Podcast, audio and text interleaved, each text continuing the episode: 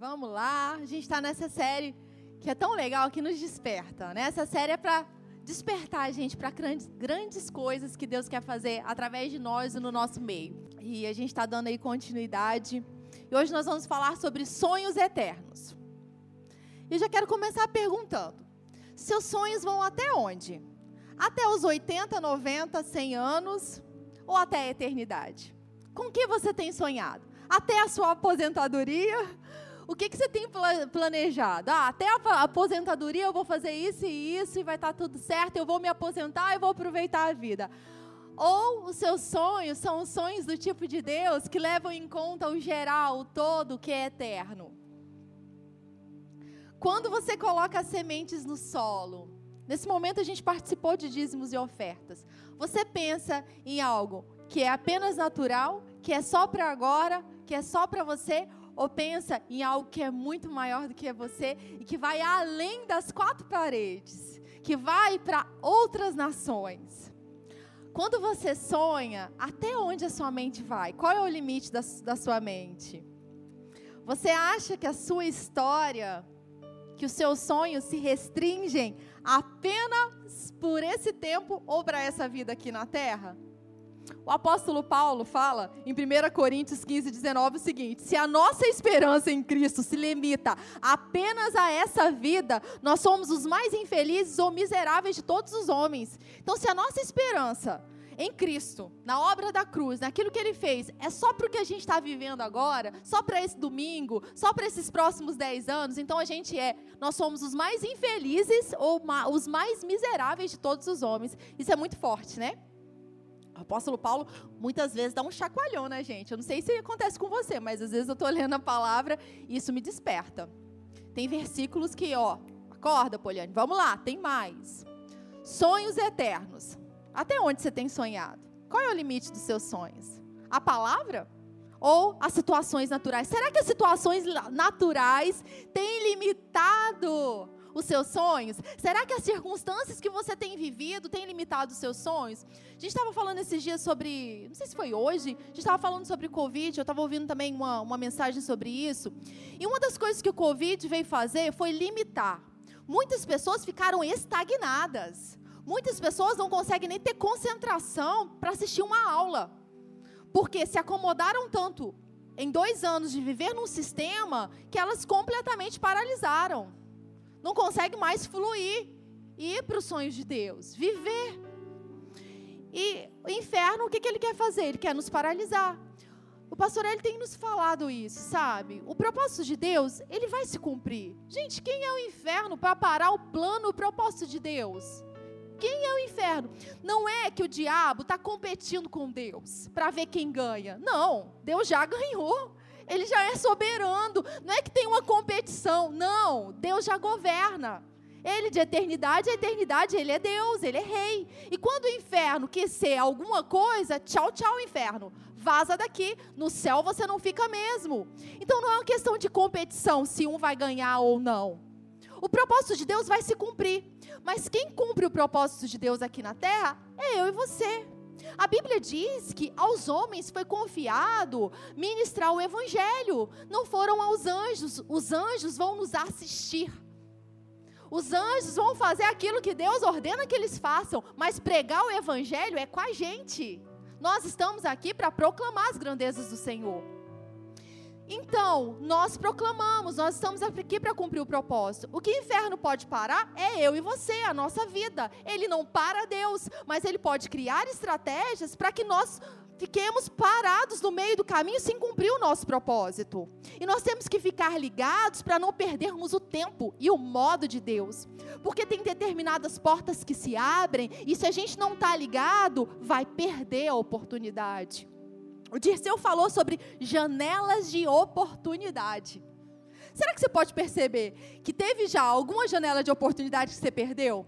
Que você deveria ter entrado por determinada porta, algo que Deus fez, e você simplesmente não tomou posse porque algo estava acontecendo no natural e você não viu?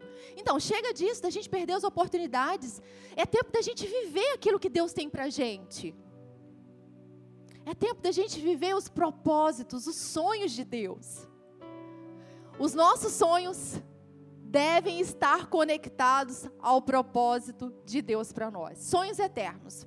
Os sonhos que são eternos, os sonhos que vêm de Deus, eles estão ligados ao nosso propósito. Nós não estamos aqui por acaso. Como o pastor Hélio fala, não estamos aqui só para pagar as nossas contas. Então, você não está aqui só para trabalhar cinco dias na semana, descansar no final de semana, pagar suas contas. Não, é muito mais que isso. É muito além do que isso. Nós estamos aqui para desfrutar da bondade de Deus, para termos relacionamento com Ele. Estamos aqui para abençoarmos uns aos outros, para cumprirmos um propósito. Então, o normal é que aquilo que a gente sonha esteja alinhado com o propósito da nossa vida. O normal é a gente sonhar com aquilo que Deus sonha para a gente. Não é assim que Deus diz? Ele que tem os pensamentos a nosso respeito, e são pensamentos de paz e não de mal, para dar o fim que a gente deseja? E essa palavra propósito, eu estava procurando na Bíblia onde estava escrito propósito. Eu queria ver no original o que, que significa essa palavra propósito. Porque a gente fala, ah, você tem um propósito, você tem um propósito. Mas e aí? O que, que essa palavra ela significa, afinal?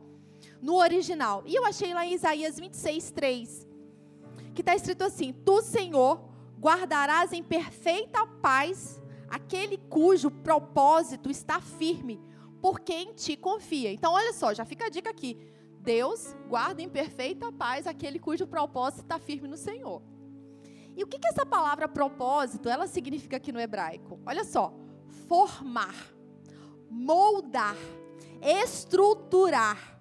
Imagem é uma imagem esculpida, como alguém formado do pó da terra, alguém planejado por Deus. Gente, olha isso. Essa palavra propósito é esculpir, formar. Alguém que é formado do pó da terra. Te lembra alguma coisa isso? Deus, quando ele formou, sabe, ali o homem do pó da terra, não era algo meramente físico. Sim, tinha a parte física, mas não era só isso. Era mais do que isso, porque o mesmo Deus que forma do pó da terra é o Deus que dá propósito para aquela pessoa que foi formada. E essa palavra propósito, olha só que legal. Ela é usada também para a palavra oleiro. Então, em Isaías 29, 16, é a palavra oleiro. E a gente teve a ministração do Rafa esses dias, ele usou justamente essa imagem do oleiro. Esse barro, né, nas mãos do oleiro, ele nos formando. Aquele que nos formou no ventre da nossa mãe, é o mesmo que dá propósito para a nossa vida. Propósito também é usado para a palavra oleiro. Gente, quem dá propósito para nós? Senão o Senhor, aquele que nos criou. Quem dá propósito? O mesmo Deus que dá propósito é o Deus que dá sonhos. É o Deus que nos desperta para aquilo que Ele quer fazer. E é Ele que efetua em nós o querer e o realizar segundo a sua boa vontade, segundo o seu poder que opera em nós. Então Deus não apenas te formou no ventre da sua mãe e te fez, ah, vou fazer uma pessoa bem bonita, bem legal. Nossa, vai ter olhos lindos. Não, é mais que isso. Você tem uma função, tem algo específico. Sabe, é, existem algumas pessoas que foram chamadas para fazer determinadas coisas sobre a face da terra, elas disseram não. Elas abriram mão. E Deus levantou outras pessoas para que elas cumprissem isso, o propósito que Deus chamou. Mas você sabe que tem algo que apenas você vai fazer porque tem a ver com o seu jeito, tem a ver com a sua personalidade, tem a ver sobre como Deus te formou. Eu me lembro certa vez que eu estava andando na rua e eu tinha visto um relato sobre isso e Deus me lembrou esse relato. Eu estava dentro do ônibus lá no Rio, estava indo dar aula e tinha, quando eu olhei, o ônibus parou no sinal vermelho. Quando eu olhei para o lado, tinha meio que uma padaria, tinha um moço sentado. E aí o Espírito Santo colocou no meu coração: grita para aquele moço, Deus te ama. Ah, naquela hora, mil coisas vieram na minha mente. Sabe aqueles cinco segundos que você se questiona? É Deus mesmo falando comigo? Como que eu vou gritar no ônibus? Eu vou pagar esse mico? É o Senhor mesmo, Deus? É para eu gritar? É para eu falar? Não falei. Daqui a pouco, dentro daquela mesma lanchonete, se levantou um homem e gritou: Deus é bom. Tá vendo que enquanto eu não falei, Deus levantou outra pessoa para fazer? Só que ele não falou exatamente aquilo que Deus colocou no meu coração. E se eu tivesse falado? Seria diferente. não seria do mesmo jeito. Era alguém dentro do ônibus, de outra forma, falando. Então, fique atento. Deus te criou, Ele te formou, Ele te formou para um propósito. Qual é esse propósito? E quando a gente cumpre, não tem alegria maior. A minha pergunta para você é: alguém que cria um eletrodoméstico, alguém que criou a geladeira, por exemplo, que é muito bom, a televisão. Quando essa pessoa criou isso, ela já não pensou para que, que aquilo ali funcionaria? O propósito, a geladeira vai servir para isso, aquilo e aquilo. A TV vai ser para isso. Então, o criador de determinado eletrodoméstico. Ele já pensou em tudo, na função, como vai ser. E aí a gente está falando de agora o Criador do universo. O Deus que é todo poderoso, que nos criou. Nós não nascemos do nada, não é por acaso que a gente está aqui. Você foi formado por Deus. Agora, se Ele nos formou e nos criou, Ele já não tem um plano completo. Ele já não tem a função, o caminho, a jornada. Não é para Ele que a gente tem que olhar, não é para a Sua palavra que a gente tem que perceber as direções. O Deus que nos criou tem o propósito e tem os sonhos. Fomos criados para sermos instrumentos na mão de, nas mãos de Deus.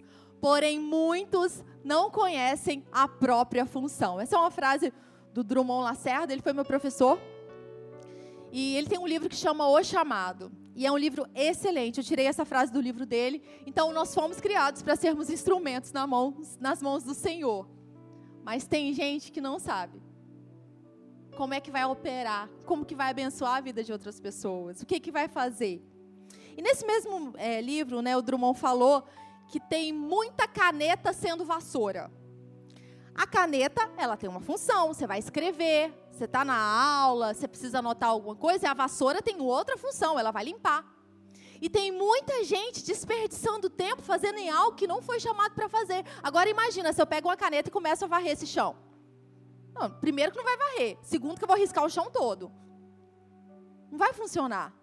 Aí ele diz, tem muita, disse, tem muita caneta sendo vassoura. O que, que Deus te chamou para fazer nesse tempo? Qual é o propósito da sua vida? Então, é, eu me lembro quando eu era adolescente, e é aquela época que você pensa, ah, que faculdade que eu vou fazer? O que, que eu vou ser quando crescer? Né? E eu morava no interior, do interior, do interior. E lá não tinha muitas possibilidades de faculdade e tal. E eu pensava, ah, eu quero ser, fazer é, psicologia. Que eu gostava, eu sempre tive um perfil de, de gostar, eu gostava de ajudar meus amigos, de conversar. Falei, ah, eu quero fazer psicologia. Aí depois eu pensei, ah, não, eu quero fazer administração, porque eu acho legal administrar e fazer. Por fim, eu fiz geografia, porque era a faculdade que tinha na minha cidade. Minha mãe não deixou eu sair. E professora. Quando eu comecei a fazer geografia, eu fiz mesmo porque eu gostava do curso de geografia, dentre os que tinham lá. E eu comecei a gostar e tal. E eu gosto de ensinar. Então, essa parte foi legal na minha vida, né? E eu estava até comentando, cheguei a comentar isso com as meninas no retiro. É, aí eu fico pensando hoje, né? O que eu faço? O que Deus me chamou para fazer? Eu já sei que eu estou fazendo aquilo que Deus me chamou para fazer. Eu ainda não alcancei, ainda não estou lá, eu não, não sei o plano perfeito, eu não sei as próximas cenas do capítulo. Mas pensa só, eu não fiz psicologia, mas tem uma parte de mim que Deus me chamou que é para cuidar de pessoas. Tem uma parte de mim que eu sento, converso e ministro com a palavra de Deus. Tem outra parte de mim que lida com a administração. A gente tem que cuidar dessa igreja. E tem a parte de ensino, que eu amo ensinar. E aí, recentemente, a gente fez até uma peçazinha de teatro aqui, na Atos. E quando eu era adolescente, eu queria, ah, queria fazer teatro. Eu não tenho muito dom para isso. Mas até, tá vendo? Que coisas que eu gostava lá na adolescência, hoje se conectaram para que eu viva o propósito de Deus. Será que você pode perceber no seu coração algo que você ama fazer? Que ninguém precisa te pagar para isso, que você faz fácil, que você faz tranquilo que você ama fazer. Esse é o seu propósito. É para isso que você nasceu. Sabe, esse final de semana eu estava, essa semana eu estava lá em Goiás, e a gente estava tendo uma conversa, eu estava tendo uma conversa com meu irmão, com a namorada dele, e eles me falaram sobre um casal que tinha se separado, eu falei, cadê eles? Traz eles aqui. Vou, alguém conversou com eles? Deixa eu conversar com esses dois, que eu vou falar a palavra para eles. Aí, gente, no outro dia eu fui no mercado com a minha mãe. O menino apareceu lá. Gente, qual é a probabilidade do menino entrar mesmo, na mesma hora, no mercado? Daqui a pouco mandei a palavra para ele. Falei. Gente, Deus conectou pessoas no lugar. E aquela hora, a minha sensação é: foi para isso que eu nasci. É para isso que eu estou aqui é para que eu possa abençoar pessoas com a mesma palavra que abençoou a minha vida. Eu fui liberta. Eu estava no império das trevas, eu não tinha conhecimento nenhum, eu era enganada pelo inferno. Eu era inconstante. Eu não conseguia, não conseguia ter o equilíbrio, porque quando tudo estava mal, eu vou para baixo. Quando tudo está bem, ah, então eu estou feliz. A minha vida era levada pelas ondas desse mundo. Hoje não. Hoje eu tenho a palavra que me sustenta. Eu fui liberta para que eu possa anunciar as grandezas do Senhor para aqueles que precisam da palavra. E naquele momento vi aquela sensação que dinheiro no mundo paga, gente. Quando você vê uma vida sendo transformada, não tem nada que pague. Não há alegria maior de você ver um casamento sendo restaurado, de ver pessoas se rendendo ao Senhor, de ver vidas sendo transformadas. Eu sei, foi para isso que eu nasci. E a minha pergunta, para que você nasceu? Se você ainda não sabe, a Bíblia fala que nós temos o ministério da reconciliação. Isso é para todos os filhos de Deus. Nós somos chamados para anunciar ao mundo que não conhece a Deus e falar: vem para o Senhor, reconcilie-se com Ele. Para que você nasceu? Os nossos sonhos têm que estar alinhados ao nosso propósito. Eu estava conversando é, esses dias agora com uma amiga minha lá do Rio. E a gente estava falando sobre o filho dela, ele é uma gracinha, tem 15 anos agora. E ela falou que ele vai fazer a prova no Naval, no colégio Naval. E ela, ele com 15 anos vai ter que morar fora e tal. E aí ela pegou e falou assim, que ele tem, tem falado. Eu me lembro de conversar com ele, ele me, ele me falar um pouco sobre isso. Que ele vai anunciar a palavra de Deus para aqueles que não conhecem o Senhor. Evangelista, né? Eu pensei na hora. Ele falou para a mãe dele: Mãe, e eu vou sair pelo mundo eu vou falar para as pessoas que não conhecem a Jesus quem Jesus é. E aí ele, por que, que ele quer ir para o colégio naval? Porque no colégio ele quer se formar nessa parte militar e ele sabe que através dessa área ele vai poder viajar por várias partes. Vai para a África, ele vai para várias partes para poder anunciar a palavra de Deus. E ele sabe, e a mãe dele até tentou apontar um caminho diferente. Olha só, vamos pensar nisso. Não, mãe, é o colégio naval, porque é de lá que eu vou. Ele tem 15 anos. Ah, é do nada? Não, ele tem relacionamento com Deus, por isso ele sabe. Nós precisamos ensinar nossos filhos a ter relacionamento com Deus, porque só assim eles não vão ser confundidos, confundidos pelas armadilhas desse mundo se a gente ensina a criança no caminho, se a gente ensina eles a ouvirem a Deus, gente, isso é tão precioso e é muito importante. É mais importante que qualquer presente natural que você possa dar para o seu filho, porque os presentes naturais eles acabam, eles quebram, eles se corrompem, eles são destruídos. Mas a palavra de Deus não. Se você ensina seu filho a ouvir a Deus, isso é precioso demais. Ele não vai ser enganado. Então, aquele menino, adolescente de 15 anos, ele já sabe. E ele está se preparando para o futuro. O sonho dele é esse. E está ligado com o propósito dele. Quais são os seus sonhos? Eles estão ligados com o propósito de Deus para a sua vida? Então, primeiro ponto, a gente vai ver dois pontos hoje. O primeiro ponto é: como então construir os sonhos que Deus tem para nós? Como fazer isso? Como construir esses sonhos? Como fazer? A gente vai abrir em 1 Coríntios, pega a sua Bíblia aí, 1 Coríntios 3, 3, 8.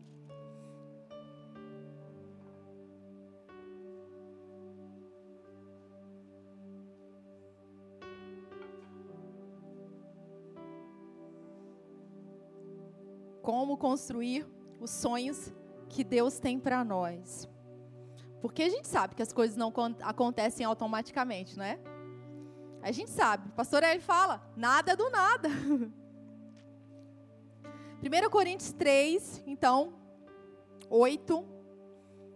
Ora, o que planta e o que rega são um, e cada um receberá a sua recompensa. Fala comigo, receberá a sua recompensa. Então, de acordo com o seu próprio trabalho. Porque nós somos cooperadores de Deus. E vocês são lavoura de Deus e edifício de Deus. segundo a graça de Deus que me foi dada, eu lancei o fundamento. O apóstolo Paulo está falando isso aqui. Como sabe o construtor. E o outro edifica sobre ele. Porém, olha só, cada um veja como edifica. Porque ninguém pode lançar outro fundamento além do que já foi posto, o qual é Jesus Cristo. Qual é o fundamento? Jesus Cristo é o fundamento dos nossos sonhos, Jesus Cristo é o fundamento da nossa jornada, do nosso propósito. Continuando. E se o que alguém edifica sobre o fundamento é ouro, prata, pedras preciosas, madeira, feno ou palha, a obra de cada um se tornará manifesta, pois o dia demonstrará. Porque será revelada pelo fogo, e o fogo provará qual é a obra de cada um. Se aquilo que alguém edificou sobre o fundamento permanecer, esse receberá a recompensa. Se a obra de alguém se queimar, esse sofrerá dano, porém ele mesmo será salvo, mas como que através do fogo. Então, primeira coisa, para edificar, para construir, a gente precisa da base, precisa do fundamento, que é Jesus. Isso já foi ministrado. Cristo é a matéria-prima dos sonhos do Pai. Né? Foi o que o Rafa falou na ministração dele, e essa é a verdade. Cristo é a matéria-prima, Ele é a base, Ele é o fundamento. É nele que nós temos que construir, porque por ele, para ele, nele são todas as coisas. E quando a gente começar a sonhar ou construir um, algo, sabe? Quando a gente começar a imaginar determinadas coisas, tem que ser em Cristo, através dele. Não dá para ficar viajando em qualquer vento de doutrina. Tem que ser Cristo a base. E a gente vê aqui alguns materiais que podem ser usados. A gente viu pedras preciosas, palha, feno, pedra, madeira, alguns elementos que a gente pode usar nessa edificação. Porque se a gente, sei lá, sonha em fazer determinada faculdade, ou ter um negócio próprio, ou ser evangelista, isso precisa ser construído no decorrer do tempo. Não surge do nada. Todas as coisas vão cooperando para que isso aconteça. E a pergunta é: qual material nós temos usado? A base a gente já sabe que tem que ser Cristo. Mas o que? Qual material a gente tem usado para construir? Os nossos sonhos. Quando o apóstolo Paulo ele usou aqui essa referência nos tempos dele, é, a imagem que ele tinha ali naquele tempo era que quando o incêndio acontecia, ele tomava posse rapidamente do lugar, principalmente aonde os escravos moravam, que tudo era construído com palha, madeira e se queimava rapidamente. E a imagem que ele tinha era que esses incêndios, quando eles aconteciam, eles tomavam posse do local e às vezes demorava dias para acabar, porque não tinha um sistema de contenção que a gente tem hoje, né?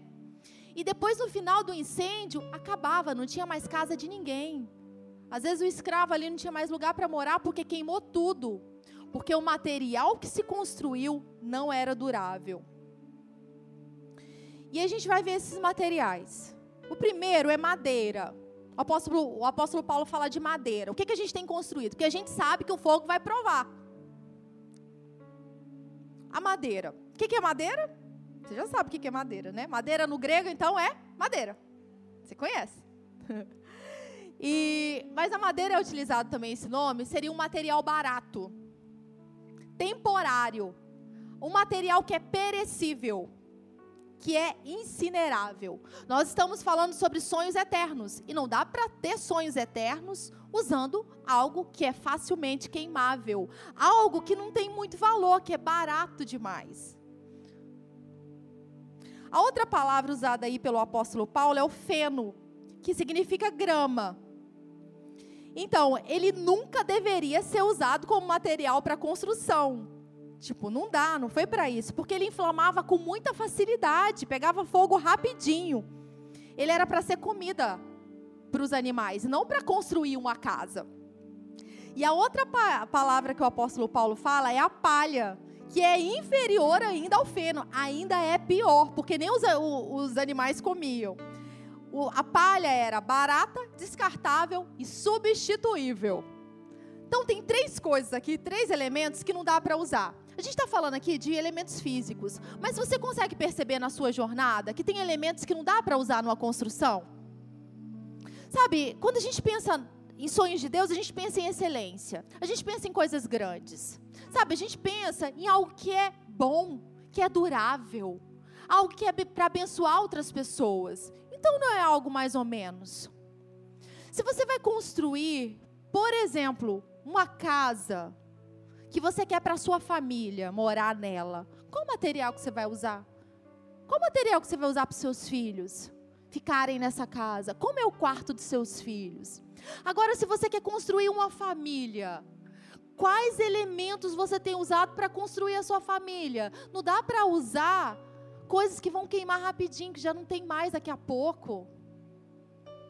Nós precisamos ter consciência do material que a gente vai usar para construir os sonhos de Deus. Então a moradia dos escravos eram facilmente queimável, eram facilmente, facilmente tragadas pelo fogo, porque o material que eles tinham é isso, e eles não eram apropriados. E naquela época muitos edifícios lá eram feitos de pedra, porque a pedra, o que era importante mesmo, eles construíam de pedra, porque a pedra não era queimada. E, mas tem outros elementos também, né, que o apóstolo Paulo fala, que são aí as pedras preciosas, a pedra e o ouro. Vamos pensar no que de melhor a gente tem? Naquilo que Deus tem depositado no nosso coração? O amor dele. A gente não falou sobre motivação, sobre o amor? Construir os nossos sonhos com base no amor.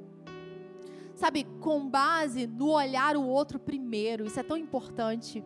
Com base em dar lugar para o outro, com base no perdão, isso é usar pedras preciosas.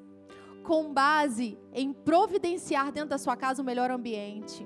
Ao servir ao Senhor aqui, sabe, no nosso meio, de dar o melhor sorriso, sabe, de servir com a intenção correta, isso é o melhor. Isso é construir usando os melhores elementos que se tem.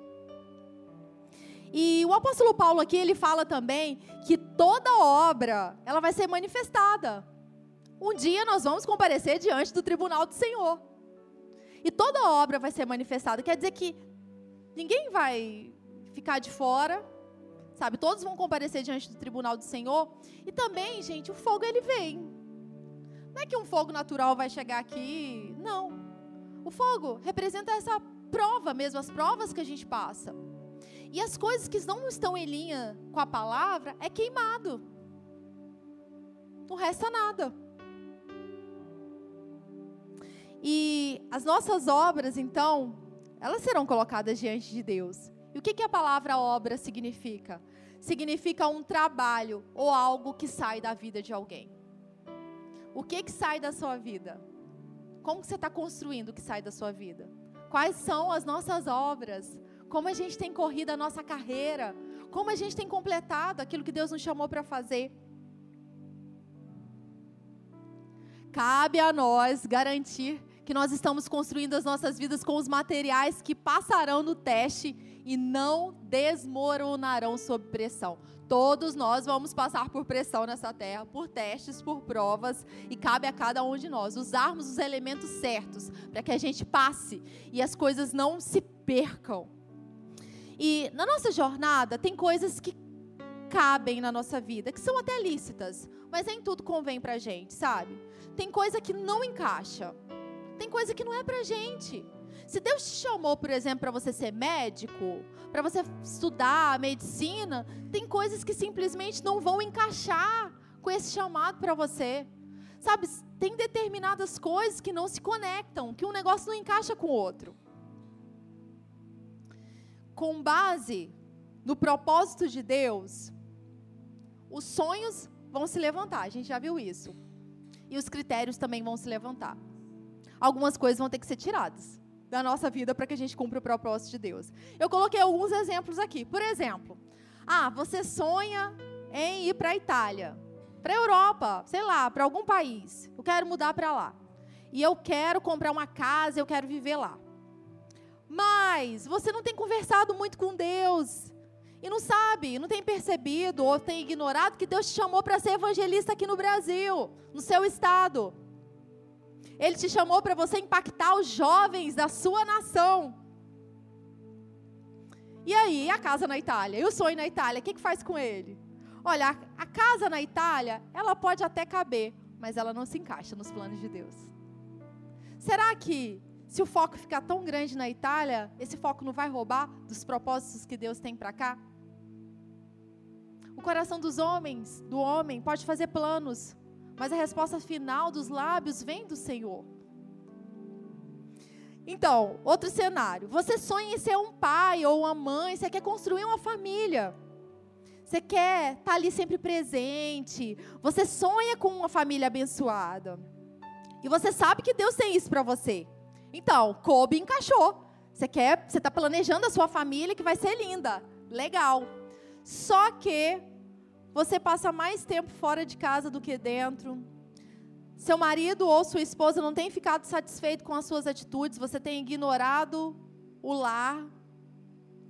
Você não tem se posicionado para aprender como administrar sua casa, como ensinar os filhos que vão chegar. Então, tem alguma coisa que está desalinhada aí. Algumas coisas cabem até encaixam, mas a gente não se posiciona para isso, para que aconteça. Último exemplo, você quer ser um grande pregador, você quer pregar as nações, né? Ser visto nas nações, ter milhares de seguidores, seguidor no Instagram, no, em todos os meios sociais. Que legal, isso é muito bom. Sua motivação só quer o reconhecimento, porque até agora você tem ficado frustrado. Você quer conquistar algo só para ser reconhecido. Tem algo desalinhado aí, a motivação não está certa. As coisas têm que caber, encaixar e tem que estar alinhado no nosso coração de acordo com a motivação certa. E isso a gente só encontra no relacionamento com Deus. Sabe, quando você vai ler a Bíblia, a Bíblia não vai falar para você, você vai ser um evangelista. Está escrito assim, aqui, ó. É, aqui eu estou vendo que o Iago vai ser um evangelista. Não está escrito aqui na Bíblia. Como que a gente descobre isso, nosso chamado pessoal com Deus? No nosso relacionamento com Ele. As direções de Deus vem por meio da sua palavra. Aqui há direções gerais, mas há direções específicas que a gente experimenta no nosso relacionamento com Deus. E se a gente quer sonhar certo e cumprir o propósito de Deus para a nossa vida, a gente precisa ter relacionamento com Ele. Então, quando a gente observa aqui o que o apóstolo Paulo está falando sobre construir certo, a gente percebe que o fundamento tem que estar certo, as pessoas têm que estar no lugar certo, os materiais têm que ser os materiais certos, não pode ser qualquer coisa. Os métodos têm que ser os métodos certos, o tempo e a hora tem que ser de Deus e as motivações têm que estar certo. Várias coisas precisam estar alinhadas nós precisamos estarmos conectados com Deus para perceber como fazer, quando fazer, de que forma fazer, qual material usar. Estamos construindo sonhos de Deus às pressas? Com material barato e com a motivação errada? E isso cada um olha no próprio coração. A gente investiga como que a gente tem feito. Então, um dia o que fizermos de errado será queimado e virará fumaça. Assim como o fogo consome a madeira, o feno e a palha. Sabe, eu acredito que deve dar uma certa frustração. Porque pensa só, daqui a pouco você está fazendo um negócio que você acha que é bom, mas está tudo errado, não era para você fazer isso, não era o momento. E aí daqui a pouco não serviu de nada, foi queimado. Dá uma frustração, né? Você pensar nisso. Pô, mas eu construí. Eu construí mais ou menos, mas eu construí. Dá uma frustração, mas foi queimado, não restou nada. Só que a gente tem que sair desse lugar da frustração e entender que os planos de Deus são muito maiores. Que a gente tem que oferecer para Ele o nosso melhor. Não dá para fazer as coisas de Deus de qualquer jeito. Ele não faz de qualquer jeito. Ele enviou o seu melhor, Jesus. E aqui uma frase do Rick Renner. Então, ao invés de desperdiçar nosso precioso tempo em obras que não têm valor eterno, vamos escolher ser sábios, chegando diante de Deus para que Ele possa falar aos nossos corações. Relacionamento com Deus, não vamos gastar tempo. A gente tem, é, tem uma figura que o Luciano Subirá ele usa, né, do machado, e da pessoa que começou bem. No primeiro dia, usando o machado, ele foi e conseguiu derrubar várias árvores. Daqui a pouco, o rendimento acabou, porque o machado já tinha perdido a sua eficácia. E gastava-se muito tempo tentando derrubar uma quantidade de árvores, porque o machado não tinha eficácia. Mas a pessoa que gasta tempo amolando aquele machado, quando ela chegar, ela vai ser frutífera. E como é que a gente investe tempo amolando o nosso machado, orando, conversando com Deus? Às vezes a gente perde tempo porque a gente está lutando com as nossas forças, tentando convencer as pessoas. A gente perde tempo tentando derrubar a árvore com aquele machado, aquele machado está cego. Tipo, a gente está cego, a gente não está enxergando nada, não sabe o que fazer. Nós precisamos investir tempo com o nosso relacionamento com Deus, porque a gente vai ser certeiro. Quando a gente vê o que Deus vê, e aí a gente vai poder fazer o que ele faz, a gente é certeiro. Não vamos desperdiçar tempo. Então vamos escolher ser sábios, chegando diante de Deus para que Ele possa falar aos nossos corações. Deus está mais do que disposto a nos mostrar o que precisamos corrigir antes que venha um dia do incêndio para nos ensinar de maneira mais difícil. Esse é o dia do ensino do Senhor. Esse é o dia que Ele fala aos nossos corações, para a gente usar materiais excelentes, para que a gente veja o propósito dele, a gente possa se posicionar para viver o melhor de Deus. Eu coloquei aqui, nós somos fábrica dos sonhos de Deus, e nós não somos fábrica dos sonhos do diabo, não somos fábrica dos sonhos da, da nossa própria carne. Existe uma diferença muito grande entre ser fábrica dos sonhos de Deus e ser fábrica dos sonhos do inferno.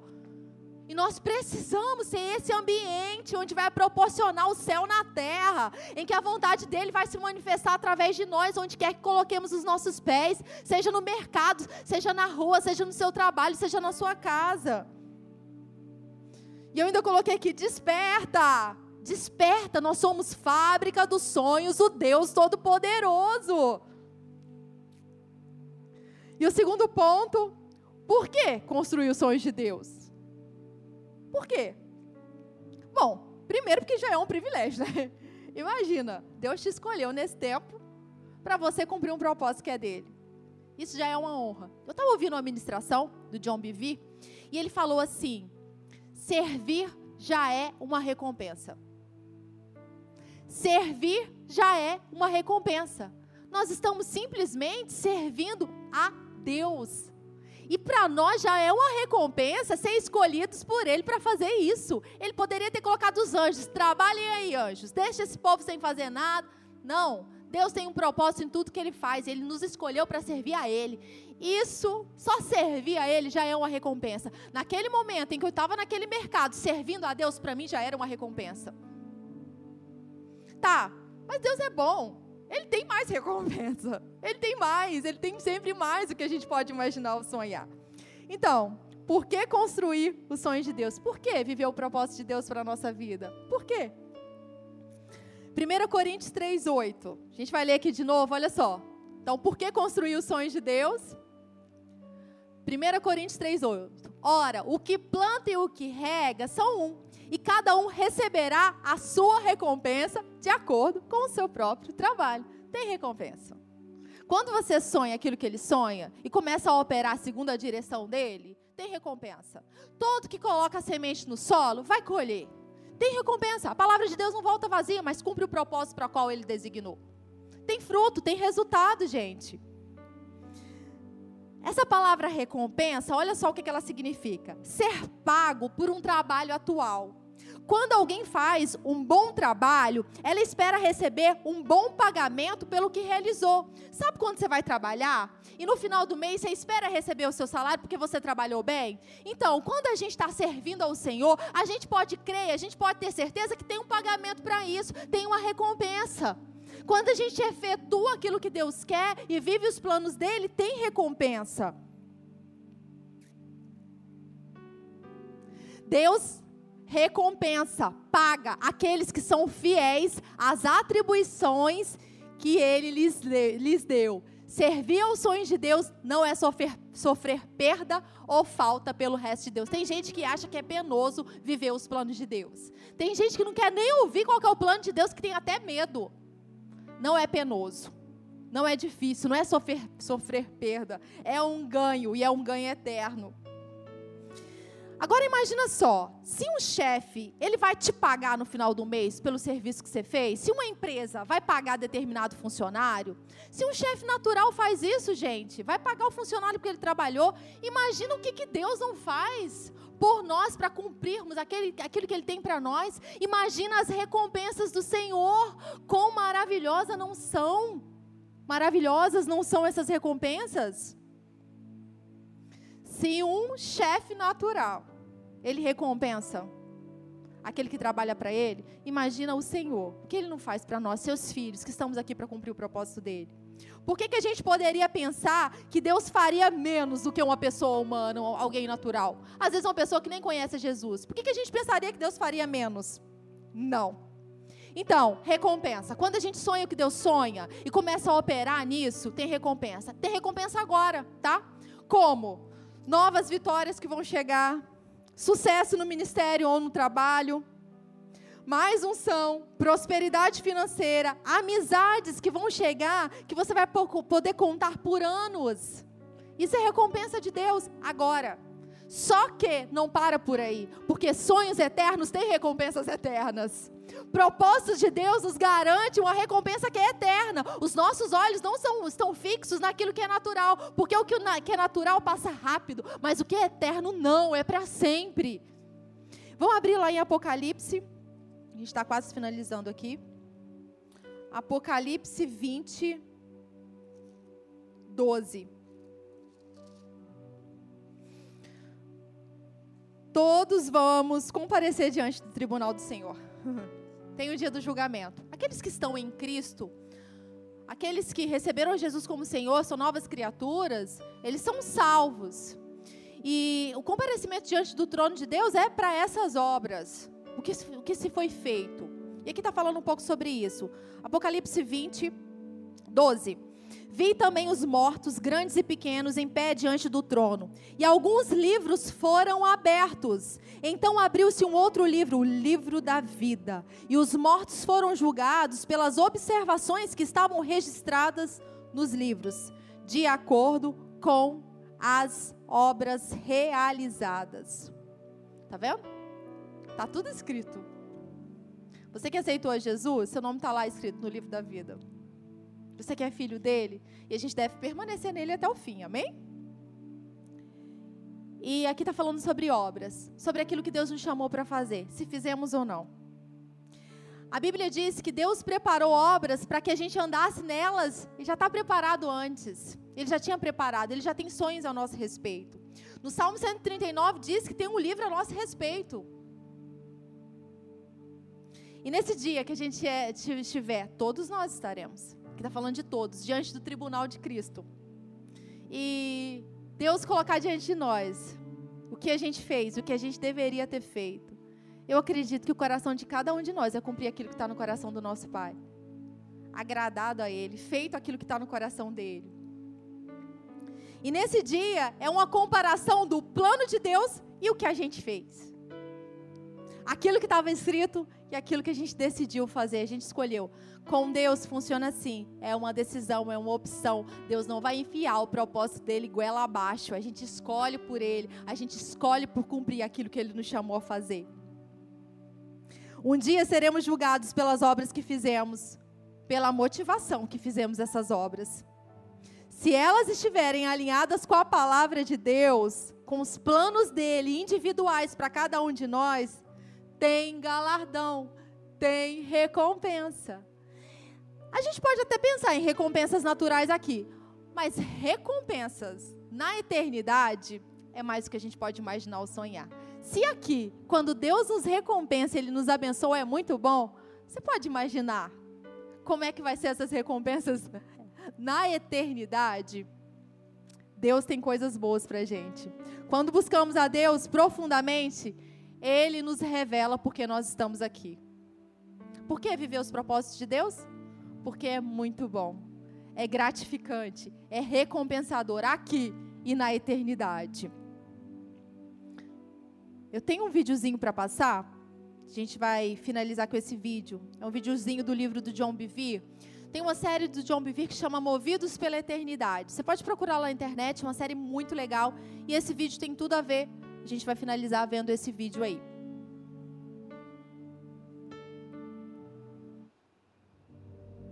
Uma pergunta: qual o seu chamado? Te pergunto isso porque nós não seremos julgados por aquilo que fizemos em vida, e sim por aquilo que fomos chamados para fazer. Imagine comigo estar diante do trono de Deus e uma situação dessa acontecer. Evangelista Anderson, venha e preste conta da sua vida na terra. Evangelista Anderson?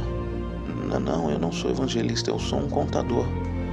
Eu, eu tinha uma empresa de contabilidade. Evangelista Anderson Onde estão as 347.566 almas que eu te chamei para impactar na Ásia, filho? Onde estão? Eu, eu sou um contador, eu, eu tinha uma empresa de contabilidade, eu ajudava igrejas, ajudava os ministérios nas finanças. Filho, onde estão as 347.566 almas que eu te chamei para impactar na Ásia, onde estão? Se você simplesmente tivesse buscado a minha face, eu teria revelado isso a você. E tudo o que diz a respeito do chamado deste homem foi queimado diante do julgamento de Cristo.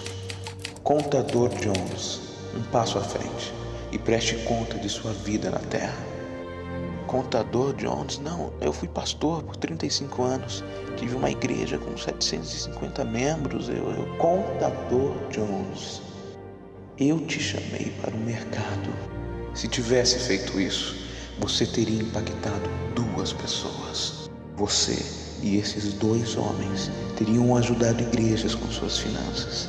E essas igrejas impactariam 751.321 almas. Se tivesse me buscado, eu teria revelado isso a você. E mais uma vez, tudo o que diz respeito ao chamado deste homem e tudo o que ele fez na terra foi queimado diante do julgamento de Deus.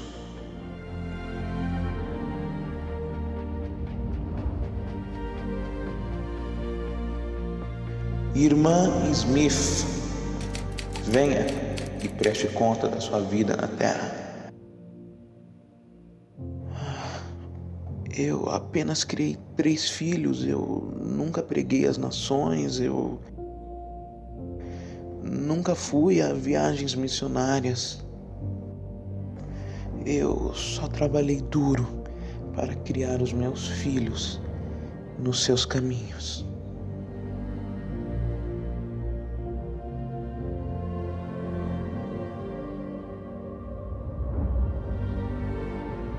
Irmã Smith, eu nunca te chamei para pregar às nações. Eu não te chamei para ir às nações em viagens missionárias. Eu te chamei para criar três filhos. E deixe-me mostrar as 1 milhão 579 mil 541 almas que os seus três filhos impactaram.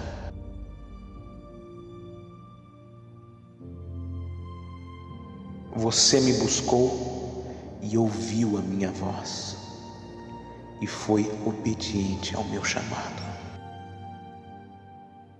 Muito bem, minha serva boa e fiel, entre na alegria do seu Senhor.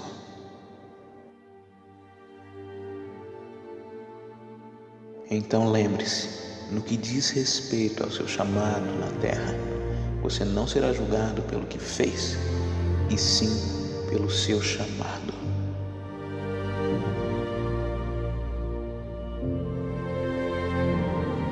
Somos criação de Deus realizada em Cristo Jesus para fazermos boas obras que Ele preparou de antemão. A obra de cada um se manifestará, na verdade, o dia a declarará, porque pelo fogo será descoberto. A gente vai comparecer diante do Senhor um dia e que diante dele, né, e seja as palavras, servo bom e fiel, você cumpriu aquilo que eu te chamei para fazer. Esse é o tempo. A gente está tirando esses 21 dias de oração e jejum e a gente não terminou. Separe esses dias para ouvir a voz de Deus se você ainda não sabe qual é o propósito da sua vida, o que Deus te chamou para fazer nesse tempo. Abre o seu coração, ouça o Espírito Santo falando com você. Porque você nasceu para ser uma bênção. Você não é mais um na multidão. O inferno quer nos taxar de diversas coisas, diversos títulos.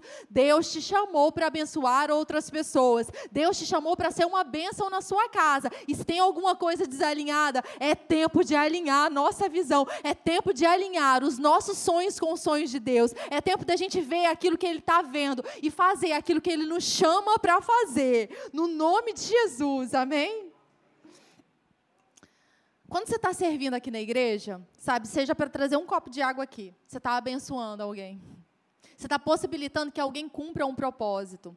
Quando alguém está servindo ali na câmara, ela está abençoando pessoas que ela não tem no, nem noção. Pastor Hélio fala que quando a gente chegar no céu, vai vir um monte de gente pegar na nossa mão e agradecer. Obrigada, porque aquele dia você abençoou. A gente não tem nem noção de quantas pessoas a gente impactou. E a gente não tem nem noção do que Deus quer fazer através de nós. Mas que o nosso coração esteja aberto, porque muitas pessoas verão a Cristo por meio da nossa vida. Amém? Fica de pé.